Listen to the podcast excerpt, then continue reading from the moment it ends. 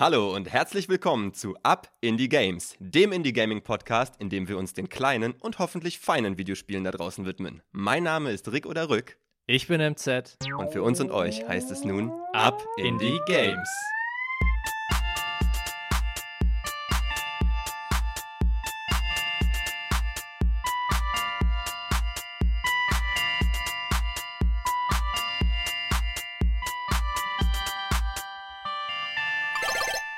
MZ, wir haben heute perfektes Wetter. Ich weiß, Wetter, Smalltalk ist ein bisschen lame, aber es passt, denn draußen regnet es. Wie aus Kübeln. Wir haben das perfekte Wetter, um eine Ausrede zu haben, um drin zu hocken und uns über Videospiele zu unterhalten. Einer unserer Lieblingsthemen. Ja, absolut. Und Lieblingsbeschäftigung auch. Ja. Ich ähm, habe heute ein Spiel mitgebracht, so wie du. Ich würde vorschlagen, wir besprechen die nacheinander und wir sind ja heute zum ersten Mal zusammengekommen. Wir müssen erstmal unseren Groove so ein bisschen finden. Und dann hatten wir noch ein drittes Spiel, das wir beide gespielt haben. Vielleicht machen wir das immer so, vielleicht ändern wir noch was. Fangen wir erstmal heute so an. Genau, jeder von uns bringt das eigene Spiel mit und dann werden wir uns die gegenseitig vorstellen. Wir werden uns gegenseitig dazu Fragen stellen und am Ende stellen wir ein Spiel vor, das wir beide gespielt haben und werden einfach darüber sprechen. Dann Attacke, würde ich sagen. Das ist ein gutes Stichwort. Das Spiel, das ich heute vorstellen werde, heißt Battlebit Remastered. Battlebit Remastered wurde entwickelt von einem kleinen und feinen dreiköpfigen Team mit den Namen Sergeant Okidoki, Vilaskis und The Liquid Horse. Das Spiel wurde herausgegeben von Sergeant Okidoki, also einen von den Entwicklern, auf der Plattform Steam. Es wurde am 15. Juni 2023 veröffentlicht und ist bisher nur für den Windows-PC auf Steam erhältlich Geplant ist allerdings die Veröffentlichung auf der Plattform Linux und somit wird das Spiel auch auf dem Steam Deck bzw. SteamOS spielbar sein.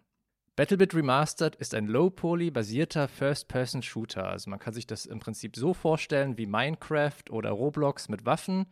Das Spiel nimmt Inspiration von vielen äh, großen Spieltiteln wie zum Beispiel Call of Duty, Battlefield, Squad, ähm, Insurgency oder Arma, also halt militärische First-Person-Shooter. Man könnte sagen, es handelt sich dabei um einen Battlefield-Klon.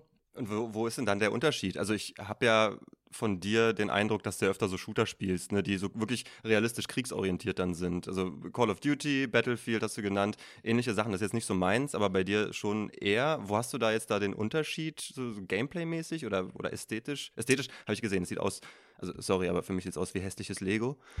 Genau so hatte ich das auch gedacht. Also ich finde es ästhetisch eigentlich auch überhaupt gar nicht ansprechend, aber wenn man das erstmal angefangen hat zu spielen, vor allem wenn man das mit Freunden spielt, dann kann man auch über diese, sag ich mal, grafischen Mankos äh, hinüber weggucken. Das ist ja auch sowieso vielen Indie-Spielen so, dass ja die Grafik nicht unbedingt im Vordergrund steht, sondern das Gameplay. Und das ist auf jeden Fall auch der Fall bei Battlebit Remastered, weil es in diesem Spiel halt eher um ähm, Realismus geht. Also man ist relativ schnell auch tot, wenn man dort, ähm, wenn jemand auf einen schießt.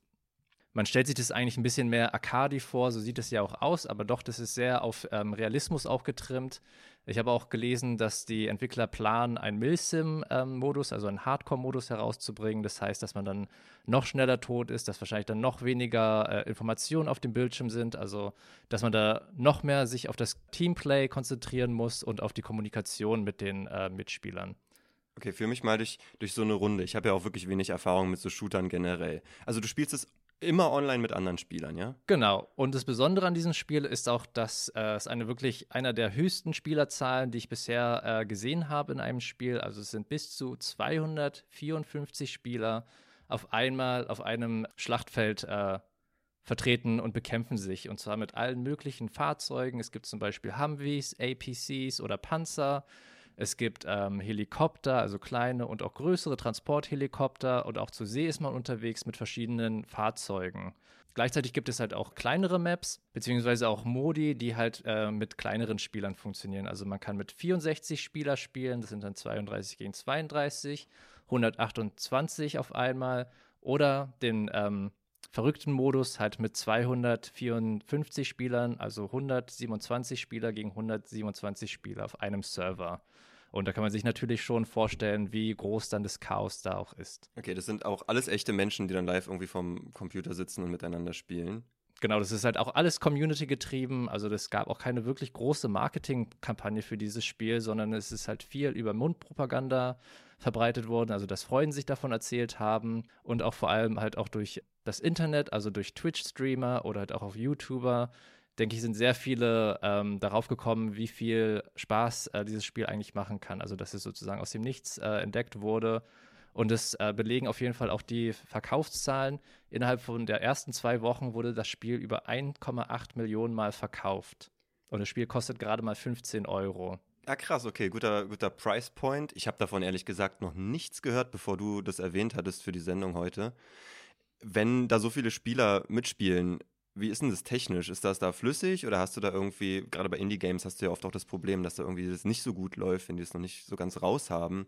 Läuft es gut? Es läuft richtig, richtig gut. Das ist nämlich auch einer der Pluspunkte bei diesem Spiel. Aufgrund dieser Low-Poly-Grafik heißt es, dass wirklich okay. viele Leute, also dass es auf vielen Maschinen läuft und auch jeder mit dem jahrealten Laptop damit spielen können. Halt auch die Leute natürlich mit dem High-End-PC, sodass alle äh, miteinander spielen können. Das heißt, dass auch Leute halt dadurch nicht unbedingt ausgeschlossen werden, wenn sie halt ältere Hardware haben, sondern da kannst du auch noch mit deinem PC von vor zehn Jahren, denke ich mal, äh, gut mitfahren.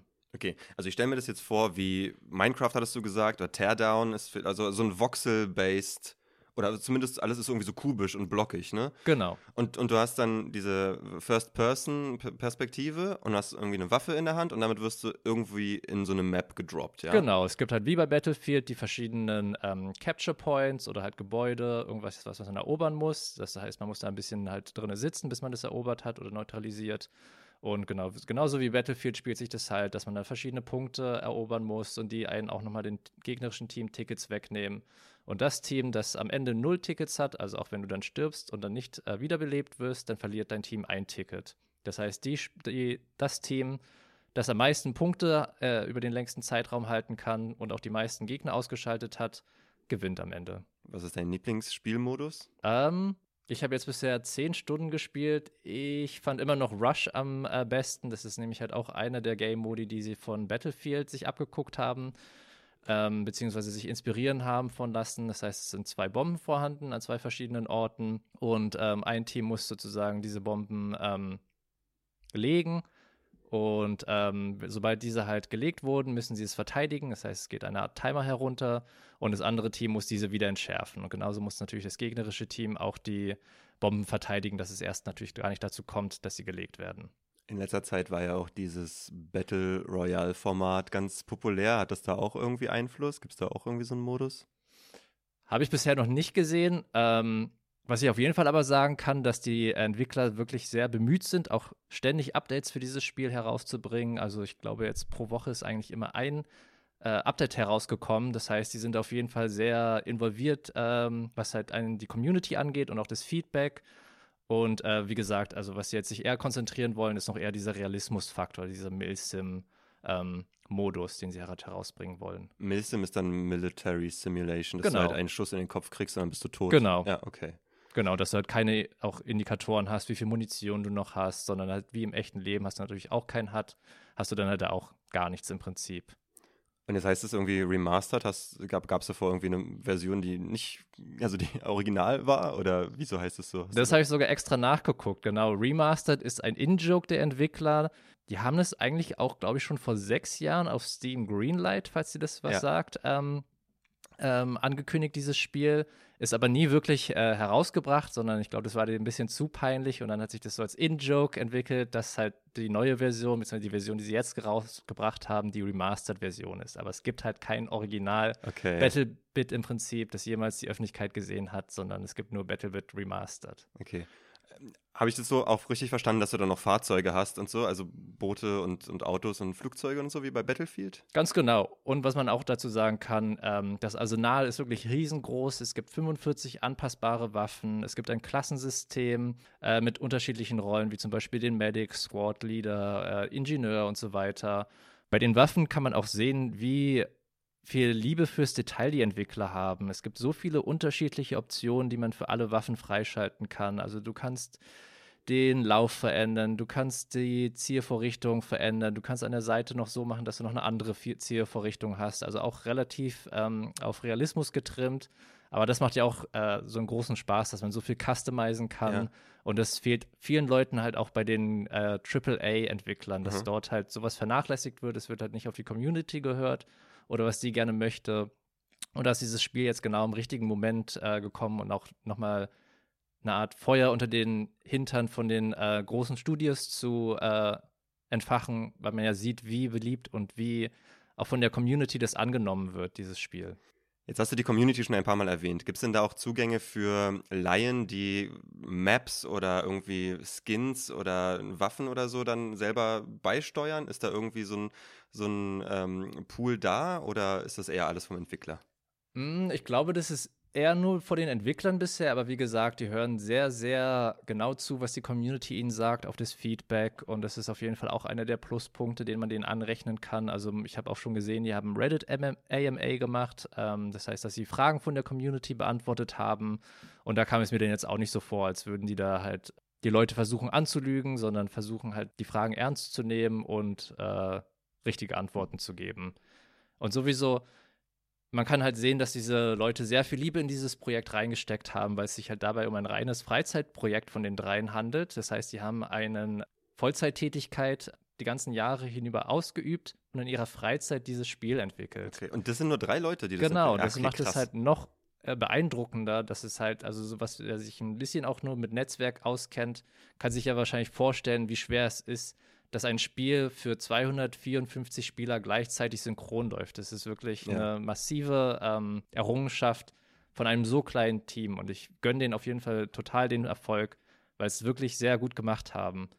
Die Entstehungsgeschichte ist auch noch mal interessanter, weil die drei äh, Entwickler sich noch nicht ein einziges Mal im Leben gesehen haben. Das ist alles über das Ach, Internet was. gemacht worden. Genau, sie haben sich sieben Jahre an diesem Spiel gearbeitet und sich nicht ein einziges Mal getroffen in dieser Zeit. Was, wie krass ist das denn? Also so richtig, so eine Corona-Geburt dann? Ich würde sagen, sogar vor Corona noch. Also, das ist ja sieben Jahre jetzt zurück. Das heißt, 2018 stimmt, müssen wir ja. begonnen haben. Ne, warte noch. 2016. 16, ja, 2016 haben sie mit der Entwicklung äh, begonnen. Und äh, genau, jetzt haben sie das vor kurzem das Spiel herausgebracht. Ja, krass. Wo sagtest du, kommen die Entwickler her? Das weiß ich leider nicht. Achso, na, Ich wahrscheinlich denk- auch von verschiedenen Orten. Genau, kann ich mir auch vorstellen, dass es so ein äh, internationales Produkt ist. Also finde ich auch sehr beeindruckend, dass man all sowas kommunizieren kann, all diese Aufgaben. Das ist wirklich ja die Sache an diesem Spiel, die ich auch so interessant finde. Das ist zum einen sehr simpel, das sieht man ja auch an der Grafik und ähm, an dem Prinzip. Also Battlefield ist ja auch ein relativ einfaches Spielprinzip, aber dennoch ist es komplex. Das heißt, man kann ja wirklich viel customizen. Man kann sehr viel äh, kommunizieren mit dem Team und halt Taktiken entwickeln, Strategien umsetzen, um halt die Gegner auszuschalten oder einen Punkt einzunehmen. Genau. Eine Sache auch noch zur Kommunikation. Genau. Einer der Unique Selling Points in diesem Spiel ist auf jeden Fall der Proximity Voice Chat. Das heißt, du kannst mit anderen Spielern sprechen, um dich herum in der Gegend äh, mit deinem Mikrofon. Und auch nicht nur mit dem in deinem Team, sondern auch mit dem im anderen Team. Und die haben auch so ein lustiges Feature da entwickelt. Das heißt, sobald du erschossen wirst, ist da dein, Automa dein Mikrofon automatisch geschaltet. Ah, das heißt, wenn okay. du dich dann irgendwie ärgerst oder wenn du denen nochmal irgendwie ein paar nette Worte sagen möchtest, kannst du das jederzeit machen, nachdem sie dich äh, getötet haben. Das stelle ich mir ja gleich ganz problematisch vor. Das eröffnet ja dann irgendwie ganz, ganz. Oder? Oder wie ist das? Also ich hatte da schon ein, zwei Situationen. Was ich auf jeden Fall aber auch als Pluspunkt erwähnen würde, ist, dass die Community wirklich sehr gutmütig ist. Also ich spiele ja auch viele andere ähm, First-Person-Online-Shooter und die sind natürlich sehr, sehr toxisch. Also das heißt, Mhm. dass sehr viel Beleidigungen und halt heruntermachen dort gang und gäbe ist und sowas nicht so wirklich verfolgt wird. Und ich muss sagen, in diesem Spiel ist wirklich der Großteil der Community wirklich super nett. Also die Leute helfen sich gegeneinander.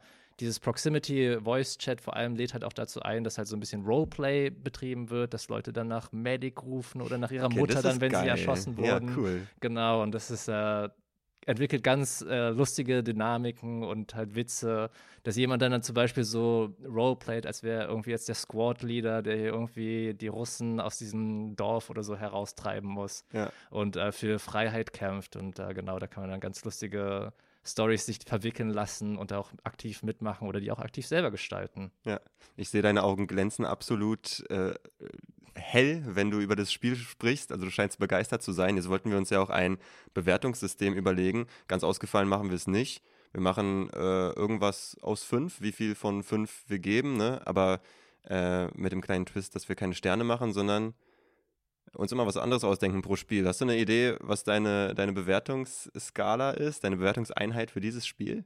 Ja, also ich würde den Spiel ähm, in einer Bewertungsskala von fünf Panzern, mit fünf ist das höchste, würde ich vier von fünf Panzern geben.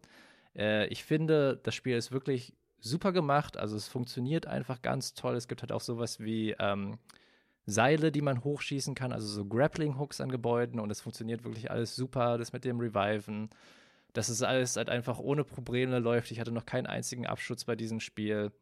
Dafür, dass es halt gerade herausgekommen ist, ist es wirklich super. Und das sieht man ja vor allem auch bei den AAA-Titeln, dass dort die eigentlich noch teilweise ja in der Beta herausgebracht werden und dann darf die Community oder halt die Spieler allgemein erstmal die ganzen Bugs herausfinden. Es kommt zu ganz viel Crashes und all sowas. Mhm. Und dann nach ein paar Monaten ist das Spiel endlich erst wirklich spielbar, während es ja früher eher so gewesen ist, dass die Spiele komplett und auch fehlerfrei herausgekommen sind. Und wie gesagt, die Entwickler sind da auf jeden Fall hinterher, was alle möglichen Bugs angeht und was die Community sich wünscht.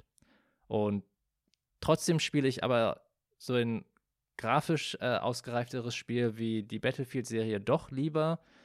Es liegt mir einfach persönlich lieber, weil ich den Realismus, der dann halt durch die Grafik und dann halt auch das, finde ich, noch ein bisschen komplexere Gameplay herüberkommt, doch noch etwas interessanter als äh, diese, sag ich mal, doch Simplified-Version davon. Aber es macht trotzdem wirklich sehr viel Spaß, vor allem wenn man es mit Freunden zusammenspielt. Und deswegen vier von fünf Panzern.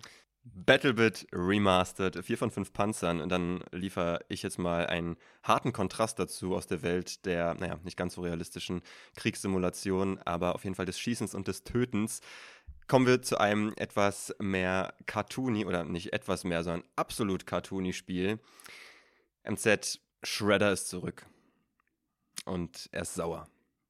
Hast du Zugang zu den Turtles? Hast du da irgendwie damals geguckt oder irgendwie ein Spiel mal gespielt von denen? Die Serie, glaube ich, die animierte Serie, Cartoons habe ich früher ein bisschen geguckt, wenn sie mal im Fernsehen äh, kamen, aber die Filme, die kennt natürlich jeder mit Vanilla Ice, sind Klassiker. Wenn man jetzt zurückguckt, guckt man vielleicht ein bisschen cringe mit drauf, aber die, glaube ich, gehören jetzt zu jeder Erinnerung eines 90s-Kid. Genau, das Spiel, das ich mitgebracht habe, ist nämlich äh, Teenage Mutant Ninja Turtles Shredders Revenge. Ich äh, weiß nicht, ob das jetzt vielleicht ein kleiner Cheat ist. Es ist ja also ein Indie-Game würde ich schon sagen, ähm, ästhetisch von der Pixel-Grafik auch her, aber es ist jetzt kein Original, keine Original-IP, das ist ein großes Franchise, ne? das ist jetzt angedockt an auch ein großes Spiel, also ich würde sagen, das ist wie so ein Spiritual naja, Successor oder na, nicht ganz, aber so ein Sequel zu Teenage Mutant Ninja Turtles, Turtles in Time. Das war der Super Nintendo-Titel damals. Das sieht fast identisch aus, auch wenn es ein paar Upgrades jetzt gab, was die Grafik angeht und das Spielprinzip. Dazu sage ich nochmal was. Aber ja, du hast es ja auch schon gesagt, jeder kennt die Turtles, also jeder in unserem Alter, denke ich, ist denen irgendwann schon mal begegnet. Jetzt, wenn du Anfang 30 bist, dann weißt du, wie die aussehen, hast irgendwie vielleicht auch schon mal das Titellied gehört weißt irgendwie, dass das irgendwie, dass die mit einer Ratte zusammen wohnen. Ja, ja. Pizza sowieso, Pizza. die Waffen, die sie haben, klar. Ganz genau. Also das Spiel ist aber ein neues Spiel, ähm, mehrere Jahrzehnte rausgekommen nach dem letzten dieser Art, entwickelt von Tribute Games und herausgegeben von .emu oder .emu, ich bin mir nicht ganz sicher, wie das ausgesprochen wird.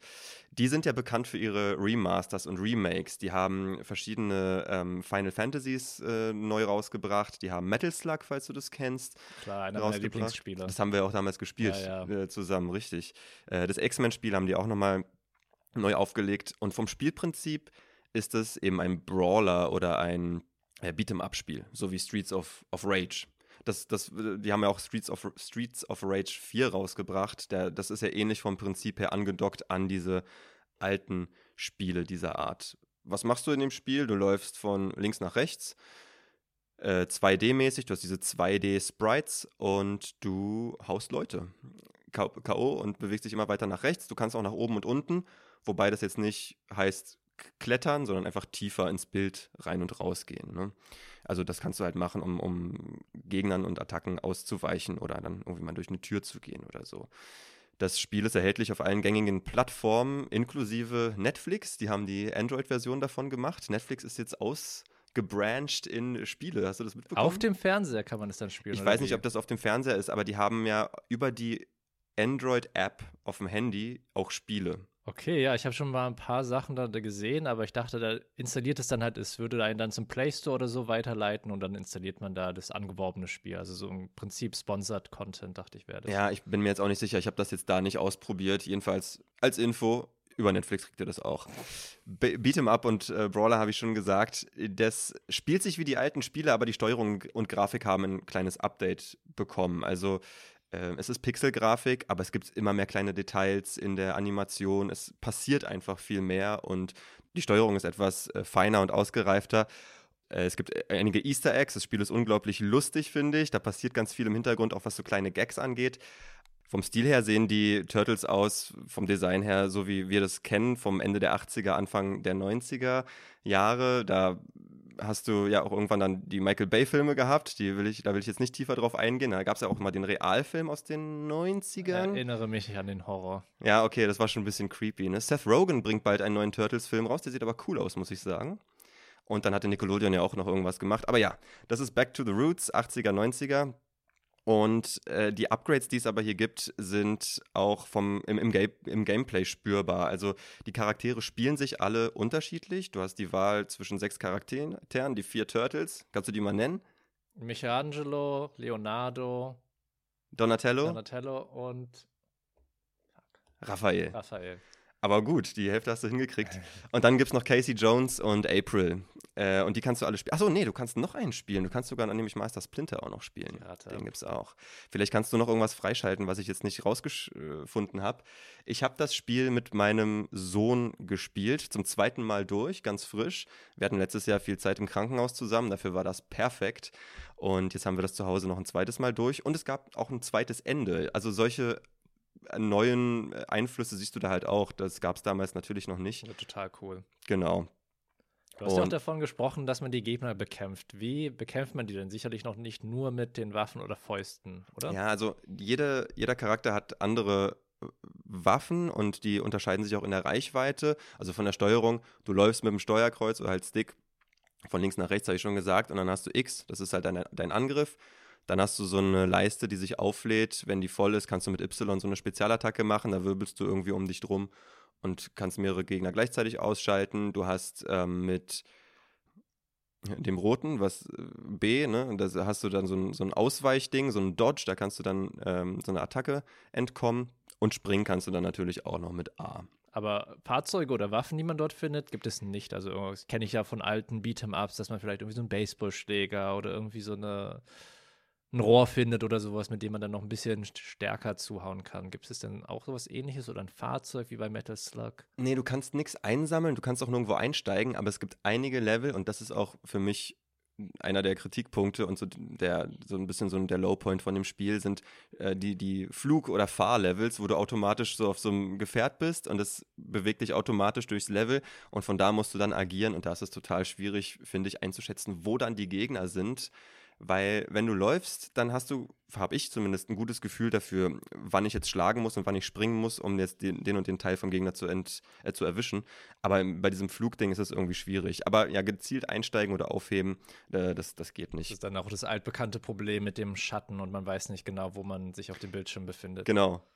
Grundsätzlich ist das Spiel so aufgeteilt, dass du diese Überwelt hast. Das ist so eine, so eine halt die Stadt New York und da gibt es 16 Level. Und wenn du ein Level geschafft hast, kannst du dann zum nächsten weiterfahren mit so einem kleinen Fahrzeug, mit diesem Turtle-Mobil, das die da haben.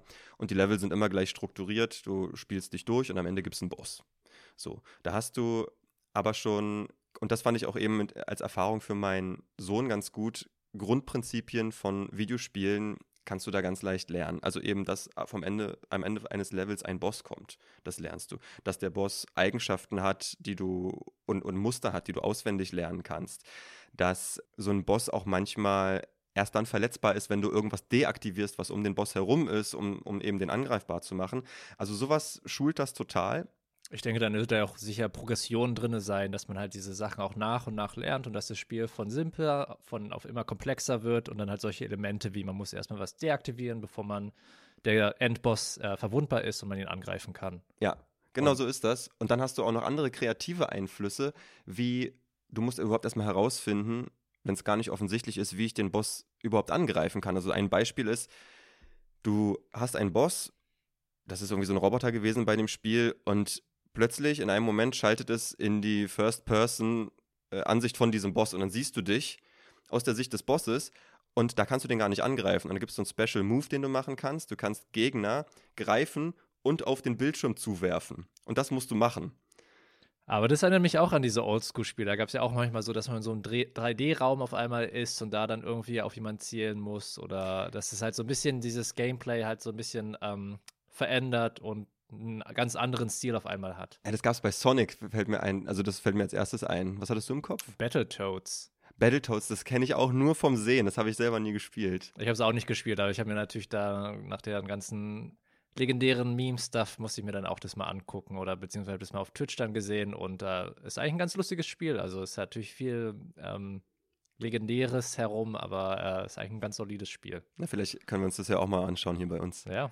Jedenfalls ist das Spiel wirklich niedrigschwellig angelegt. Du kommst schnell rein, Kinder kommen auch schnell rein. Das wird irgendwann so ein bisschen samey. Also alle Levels haben ihren eigenen Vibe, alle Bosse haben ihren eigenen Vibe, aber du machst schon immer das Gleiche. Also das kann schon gut langweilig werden. Aber gemeinsam macht das total Spaß und es ist eben befriedigend, wenn du alle Gegner dann ausschaltest. Die Gegner sind auch wirklich variabel, also die können verschiedene Sachen, machen verschiedene Sachen. Aber wenn du viele Gegner einer Sorte auf einem Bildschirm hast gleichzeitig, dann passiert halt immer das Gleiche. Mhm. So, ja. Aber das ist ja super, so als Bonding-Experience, wie du ja gesagt hast, mit äh, den Kindern zum Beispiel, dass man das zusammenspielt. Aber würdest du auch sagen, dass wenn eine erwachsene Person das alleine spielt, dass es dann herausfordernd genug ist? Das weiß ich nicht. Ich habe nämlich nur diese äh, zwei Spieler-Erfahrung gemacht. Alleine habe ich es nicht gespielt. Ich würde auch sagen, das ist auch nicht besonders lang und das Spiel, ich schätze mal, in drei oder vier Stunden hast du das durch. Das hat jetzt mit meinem Sohn länger gedauert. Aber darum ging es ja dann auch nicht, das schnell durchzukriegen. Du kannst es mit bis zu sechs Spielern spielen und es wow. gibt auch einen Online-Koop-Modus. Das sind dann eben diese modernen Einflüsse alles. Also als Partyspiel kann ich mir das auch ganz gut vorstellen. Denn was das auf jeden Fall macht, das Spiel, ist Spaß. Es sieht geil aus, äh, die Musik ist geil, falls du das dir was sagt. Äh, Mike Patton von Faith No More hat das Titellied neu eingesungen. Das ist ja auch so richtig 90s-mäßig. Dann gibt es beim ersten, bei der ersten Begegnung mit Shredder hast du dann äh, Ghostface Killer von Wu-Tang Clan im Hintergrund dann so ein Lied. Also ich bin 100% die Zielgruppe für dieses Spiel. Wir in unserem Alter, wir kennen das noch von damals, die Serie, das, das, das alte Spiel, und haben aber auch jetzt langsam eigene Kinder, mit denen wir das dann spielen ja. können. Also das ist halt genau, das, das passt. Also, so wie du darüber erzählst, hört es sich ja auch an, als hätten die Entwickler auch sind vielleicht selber mit diesem Spiel aufgewachsen und haben so eine Liebe dafür, dass sie auch wirklich viel ähm, Mühe und sich ähm, halt Liebe für das Detail hatten halt bei der Entwicklung dieses Spiels und so wie du darüber redest, erkennt man das ja auf jeden Fall, wenn dann dieser Humor und diese kleinen Details im Hintergrund sind. Das finde ich ist auch immer ein ganz, ganz wichtiger Faktor oder solchen Indie-Games oder halt Spielen allgemein nochmal die charmanter macht als äh, irgendwie so ein 0815-Spiel von irgendeiner Serie. Absolut dieser Charme. Da ist ganz viel Slapstick und Visual Comedy da irgendwie so drin. Dann hast du solche Szenen, wie du kommst irgendwie in, in so eine Küche und da sind alle die, am Kochen, das sind eigentlich die, die, Gegner, aber die kochen dann noch schnell zu Ende und dann sehen die dich irgendwie, dass du da reingekommen bist und dann schmeißen die alles weg und fangen an, dich anzugreifen. Also sowas ist da einfach laufend drin die ganze Zeit. Und ich musste auch erkennen, dass mein, mein, meine Erinnerung an die äh, Mutant, Teenage Mutant Ninja Turtles Lore da wirklich lückenhaft ist. Da sind so viele Charaktere drin, an die ich mich gar nicht erinnern kann, die ich noch nie gesehen habe. Also Bebop und Rocksteady kriege ich noch Klar. hin und äh, Crank kriege ich auch noch hin oder Krang und äh, Shredder sowieso, aber dann sind da noch irgendwelche anderen, die ich noch nie gesehen habe. Aber es ist auch schön, wenn man dann so ein Franchise hat, das man vielleicht noch nicht so gut kennt und dann durch so ein Remake oder halt solche Soft Reboot halt äh, die Charaktere nochmal neu kennenlernt. Und da gibt es ja auch sicher viele interessante Designs, die halt auch für interessantes Gameplay sorgen. Also ich habe auf jeden Fall auch Bock, da noch mehr von zu sehen. Wenn die irgendwie mal ein DLC rausbringen oder so, oder, dann bin ich der Erste. Oder da irgendwas angekündigt, dass da ein zweiter Teil rauskommt oder ein DLC, ja, wie du gesagt ich hast? Ich glaube, ich habe was vom DLC gehört, aber ich bin mir da jetzt nicht sicher. Okay, du hast ja jetzt wirklich glänzend von diesem Spiel äh, erzählt. Was würdest du denn geben und was für Bewertungskriterien nimmst du? Also als Bewertungseinheit würde ich dann bei den Turtles natürlich sagen Pizza. Äh, wenn du jetzt so eine Pizza schneidest, schneidest du ja klassischerweise in gerade Zahlen. Ne? Entweder vier Stücke oder acht Stücke. Stellen wir uns mal vor, die, wir teilen die in fünf. Dann würde ich sagen, es sind vier Pizzascheiben von fünf, denn da stimmt einfach wirklich die Präsentation. Die Präsentation ist alles bei dem Spiel oder das meiste und das Gameplay ist samey, aber einfach und macht Spaß. Die Musik macht Spaß, die Designs sind cool. Es gibt so kleine Challenge-Sachen auch, dann gibt es Collectibles. Es ist, glaube ich, auch wirklich als Koop-Spiel ausgelegt, denn wenn du dir die Achievements anguckst, besonders bei Steam, dann sind es meistens so äh, heile ein Teammitglied oder mach die und die Combo oder so zusammen und irgendwie, irgendwie sowas. Also es ist, glaube ich, wirklich darauf ausgelegt, das zusammenzuspielen oder eben im Internet. Ja, so wie es früher war, dass man in der Karte zusammenkommt und dass da viele Spieler oder zwei Spieler sich zumindest an so eine äh, Maschine heransetzen und das Spiel zusammenschlagen. Ganz genau. Daher von mir vier von fünf Pizzascheiben für Teenage Mutant Ninja Turtles Shredder's Revenge. Und beim Thema gemeinsames Spielen kommen wir gleich weiter zu dem Spiel, das wir gemeinsam gespielt haben. Und das denke ich auch, dazu möchte ich später auch nochmal mehr sagen, am besten gemeinsam gespielt wird, denn ich habe es auch alleine ausprobiert und fand es nicht so geil. Aber erstmal nennen wir es, es ist Heavenly Buddies. Heavenly Buddies, entwickelt von Two Point Interactive aus Australien, aus Melbourne. Wie würden wir das Spiel beschreiben? Was würdest du sagen, ist das für ein Genre? Ich finde das irgendwie schwer. Es ist wirklich äh, sehr schwer zu beschreiben. Ähm, wir können ja Spiele nennen, an die uns das erinnert, weil ich weiß auch nicht, gibt es da eine bestimmte Beschreibung für? Also frustrierend auf jeden Fall. Ich habe das jetzt für mich verglichen mit Octodad oder Mount Your Friends. Hm. Denn von der Steuerung her ist es so, du hast die beiden Sticks, oder sagen wir erstmal, was du überhaupt machst. Du bist ein Astronaut. Du kannst zusammenspielen, dann hast du zwei Astronauten auf dem Bildschirm. Und du musst dich durch die Schwerelosigkeit auf einer 2D-Ebene bewegen. Und du hast beide Arme an den Sticks. Das heißt, so wie du die Sticks drehst und bewegst, drehst du und bewegst du die Arme. Du hast die Trigger, damit kannst du greifen an den Händen. Und dann hast du noch die Schultertasten über den Triggern, damit kannst du dich mit den Beinen abstoßen. Und so bewegst du dich und musst dann greifen, Gegenstände greifen, dich selber festhalten. Wir können uns auch gegenseitig greifen. Und da kommt schon ganz, ganz viel von der Comedy her. Ja, es hört sich eigentlich recht simpel an, aber wenn das Spiel erstmal gestartet hat, es ist wirklich unglaublich schwer. Und unglaublich frustrierend. Total. Aber eben auch unglaublich lustig. Genau, das das ist ja der, der Humor, der dadurch vor, äh, der zum Vorschein kommt, indem man halt versucht, dann das Ziel zu lösen und dann vielleicht tritt man den anderen mal ins Gesicht oder greift den und zieht ihn zurück, weil man eigentlich dann selber zuerst die Aufgabe machen möchte. Also ganz viel, die ungewollt lustig sind oder halt natürlich kann man da dann auch selber den anderen äh, ärgern. Genau, die erste Herausforderung ist ja schon das erste, was du machen musst, wenn so eine Mission losgeht. Dann bist du an so einem Computer. Die Ästhetik finde ich übrigens richtig cool. Das ist irgendwie so Early Space Race, 60s ähm, Ästhetik. Ne? Erinnert mich an so, so alte Filme, so Alien-mäßig. Genau, und sehr, sehr vibey mit diesem Design und auch der Musik und dem ganzen Setting im Weltraum, finde ich total cool. Und dann hast du erstmal diesen Drucker da in deiner Raumstation oder deinem Raumschiff, wo du auch immer startest in der jeweiligen Mission. Und da musst du erstmal dieses Papier rausholen und dir durchlesen. Genau, ich glaube, es gibt ja auch keine Voicelines in diesem Spiel, oder? Ich glaube auch, ja. Es ist alles textbasiert und du musst alles und physikbasiert eben, ne? Und erstmal dieses Blatt aus diesem Drucker zu holen und dir durchzulesen, ist schon mal die erste Hürde. Mhm. Und dann hast du die Aufgaben. Und dann manövrierst du dich von Aufgabe zu Aufgabe. Es gibt irgendwie ein Hauptziel, beispielsweise das Teleskop richtig ausrichten, das irgendwie am anderen Ende der Raumstation ist. Da musst du aber erstmal hinkommen. Dafür musst du Knöpfe drücken, Türen aufmachen. Manchmal brauchst du einen Gegenstand, um irgendwas aufzuhebeln. Manchmal musst du ein Kabel aus dem einen Stecker in den anderen stecken und verbinden. Also solche Dinge, wo es wirklich darum geht, sich zu bewegen und sich zu koordinieren. Genau, und halt auch Team vor allem sich zu koordinieren. Und mit der äh, Umgebung zu interagieren. Und manchmal bist du da im Flow und alles klappt und ist unglaublich befriedigend, aber manchmal. Ich glaube, größtenteils. Findest du? Ja, also größtenteils finde ich, kommt man überhaupt nicht klar auf diese Stimmung. Ja, genau. Also, ja, genau man ist das, in diesen ja. Flow-Momenten, aber das macht vielleicht 10% des Gameplays aus. Ja. Der Rest ist einfach nur frustrierendes Herum. Äh, Gewinke mit den Händen und versuchen sich irgendwo abzudrücken, aber dann trotzdem auf den Kopf landen und irgendwo hinzukommen, wo man nicht möchte. Das macht es aber dann eben unglaublich befriedigend, wenn es dann endlich klappt, was du vorhattest. Ich kann mich auch erinnern an den ersten Moment, da hing ich irgendwie außen an der Raumstation dran und musste irgendwie so eine Schüssel drehen, so eine Satellitenschüssel. Und wir hatten da zum ersten Mal die Situation, dass wir außerhalb dieser, dieses Raumschiffs waren. Und dann habe ich irgendwas falsch gemacht und losgelassen. Mein Astronaut ist einfach dann so ins Weltall abgetrieben. Und dieses Gefühl, das habe ich ja so körperlich gemerkt, dieses Oh nein, was mache ich denn Mhm. jetzt?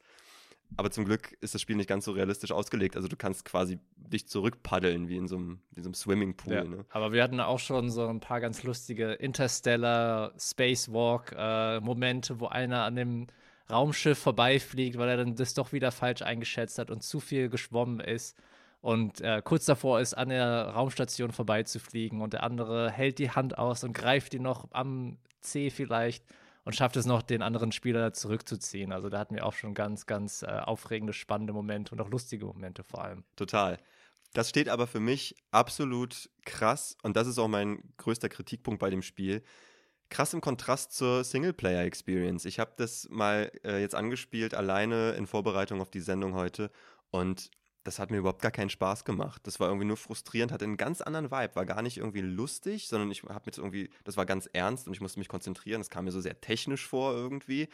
Also ähm, das denke ich mal ist wirklich auch darauf ausgelegt, es zusammenzuspielen. Definitiv. Ich denke, alleine ist es auch, sage ich mal, komplexer in dem Sinne, dass man halt jede einzelne Aufgabe alleine machen muss. Und während es man im Koop-Gameplay natürlich sich einteilen kann, du öffnest da mit der Brecheisenstange die Tür, ich gehe dann nach draußen und richte dann das Solarpanel wieder hin. Wenn du dann drinnen schon wieder die Stecker ranmachst und wenn man das dann halt alles einzeln machen muss, dann ist es natürlich viel, viel träger, dauert alles ja. länger und wie du auch gesagt hast, macht es halt weniger Spaß, sondern fühlt sich eher an wie vielleicht Arbeit, anstatt dass es halt einen Spaß macht. Genauso habe ich das empfunden. Ich denke aber auch, wenn du das dann zusammenspielst, ist es ein Spiel, das sich total gut für Streaming eignet, weil das einfach so unterhaltsam ist. Besonders wenn du dann auch noch die Kommentare der Spielenden dazu hörst, wenn sie sich ärgern. Na, du, wir hatten oder auch schon genug Momente, wo wir uns dann nicht nur gerettet haben, sondern dann gegenseitig weggestoßen ja. haben oder den anderen nach unten gezogen haben, weil man äh, selber was machen möchte oder zuerst da sein möchte. Das da hatten wir auch sehr viele lustige Momente bereits. Ist ja dann noch frustrierender, wenn es nicht nur nicht klappt, was du vorhattest, sondern wenn die andere Person das versemmelt, was, was äh, euer gemeinsames ja. Ziel war. Ne?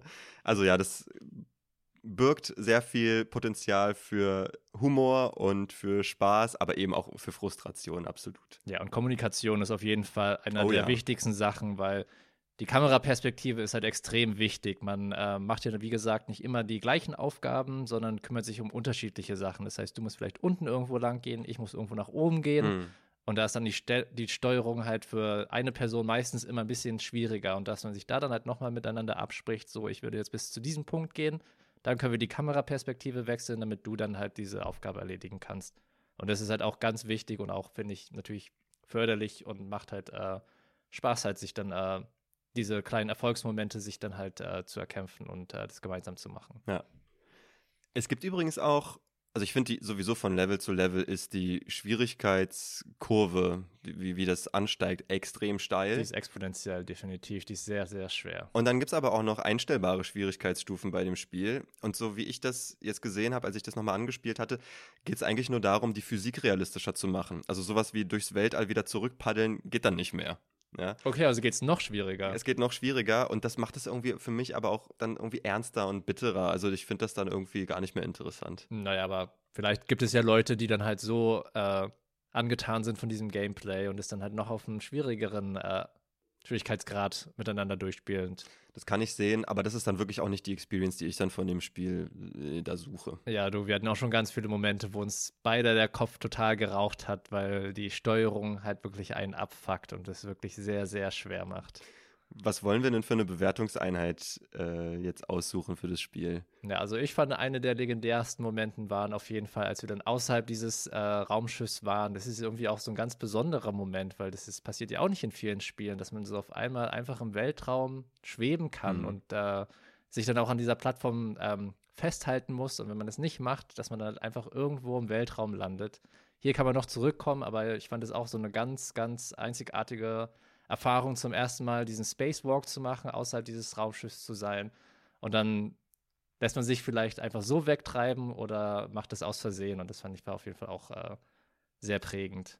Na dann sagen wir Spacewalks. Ja. Wie viele von fünf Spacewalks gibst du Heavenly Buddies? Ich würde den viereinhalb Spacewalks geben weil ich finde, dass Gameplay wirklich sehr ähm, innovativ und auch lustig ist. Also wie du gesagt hast, es führt wirklich zu so vielen lustigen Momenten miteinander und frustrierenden Momenten auch. Die Progression ist auf jeden Fall wirklich sehr hart, aber das ist, macht ja auch dann nochmal, finde ich, so äh, nochmal so ein Layer von äh, Lustigkeit. Das ist halt, dann muss man sich auf einmal noch besser absprechen mit dem äh, Mitspieler oder Mitspielerin. Und dass ähm, dann die Kommunikation und die Feinmotorik halt noch viel mehr gefordert wird vor allem. Und sowas ist halt, finde ich, immer ganz ein, äh, einzigartig, wenn man solche Erfahrungen mit jemand anders zu machen kann und dann lachen kann zusammen und Frustrationsmomente hat und man sich beleidigen kann und all sowas. Ähm, und genau deswegen gebe ich ihn 4 aus 5, äh, 4,5 von 5 Spacewalks. Ja, das ist für mich schwierig. Also in manchen Momenten auf jeden Fall 5.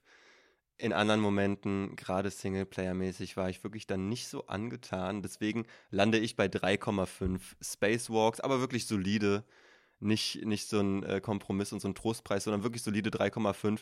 Aber es wird mir an manchen Stellen doch zu technisch und die Steuerung ist, denke ich, schon teilweise auch dann einfach für den Arsch.